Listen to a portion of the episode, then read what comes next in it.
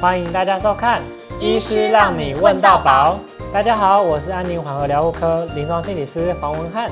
我是安宁缓和疗护科林盈丽医师。林医师，林医师，我有一个问题，最近常听到一个什么 ACP 的那个是什么啊？哦，那是持续目前持续在推广的预立医疗照护智商门诊，简称 ACP。哦，那是一个很特别的门诊吗？嗯，蛮特别的。它主要是依据病人自主权利法的内容，嗯、透过智商的方式，医院人可以来做未来医疗照护的选项的选择。哦，那病人自主权利法那个是什么啊？嗯，它主要是一百零八年一月六号上路的一个法律。那医院人可以透过智商，那在特定的临床条件，可以去选择维持生命的治疗跟人工营养流流体喂养的选择。哦，那你刚刚说的特定的临床条件是指？呃，目前包括有五种临床条件，就是末期的病人，还有不可逆转的昏迷，还有永久的植物人。还有极重度的失智以及其他重症。那你刚刚提到那个维持生命治疗是要急救吗？还是什么东西？呃，简单来说就是包括任何有可能延长生命的医疗措施，嗯、像是呃呼吸器，嗯，或者是叶克膜，或者是洗肾，还有输血、抗生素等等。那人工营养那个呢？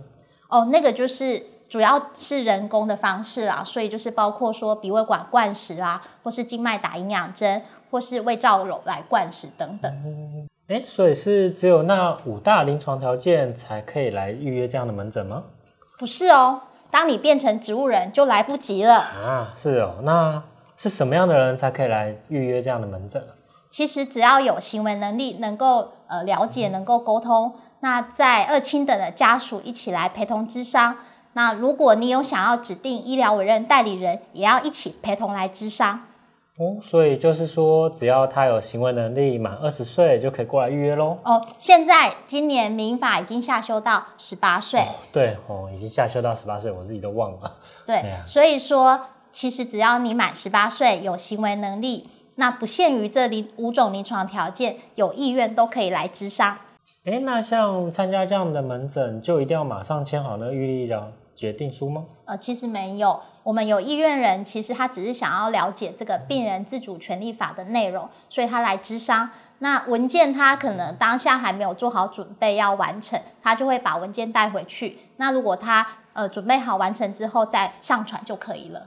那这样签署会不会太草率了？哦，不会哦。其实我们的咨商团队有包括医师、还有护理师、还有心理或社工师，所以是有三师，然后跟医院人还有他二亲等的家属一起来咨商，所以是一个非常的呃谨慎的一个过程啊。嗯，那签了之后还可以再改变吗？可以哦。其实医院人只要任何情况他的想法不同，都可以做更改。那未来遇到临床条件的时候，医疗团队也会再跟医院人做确认。如果他当下的医疗意愿跟文件内容不一致，我们还是会以当下的呃医院人的意愿为主。诶，那这样子什么时候来预约这样的门诊会比较合适啊？其实任何时候都可以来预约我们的预立医疗照护的智商门诊。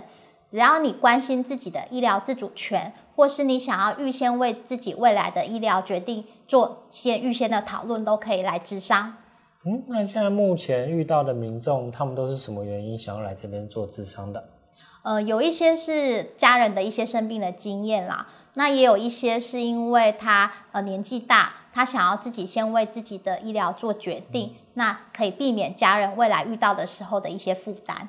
嗯，那这样子，像我之前有签过那个所谓的不急救意愿书，跟这个预立医疗决定书有什么不同吗？呃，其实两者还是有一些差异啦。嗯，不急救的意愿书，它仅限于末期，在濒死的过程不做呃急救的行为。那预立医疗的决定书，它的呃临床条件就是包括刚刚讲的五种临床条件，那也会去讨论这个人工营养流体喂养的选择。所以听起来就是预立医疗决定书，它的范围比较广一点，包含到五种临床的条件，而且还多了一个人工营养流体喂养的一个选择可以做选。对，这样子就是可以来讨论这样。张基医疗照护智商团队有医师、护理师、心理或社工师来一同了解医院人他们对于未来医疗的一些照护的想法跟呃态度。所以未来如果有兴趣想要来参加智商的民众，不管是害怕未来担心怕造成家人负担，或者是关心自己的医疗权利的人，都欢迎前来讨论智商哦。最后一里路，自己决定。如果您想了解更多健康资讯，欢迎按赞、订阅、分享、开启小铃铛。张基也有 Podcast，欢迎大家收听。让我们继续来献宝。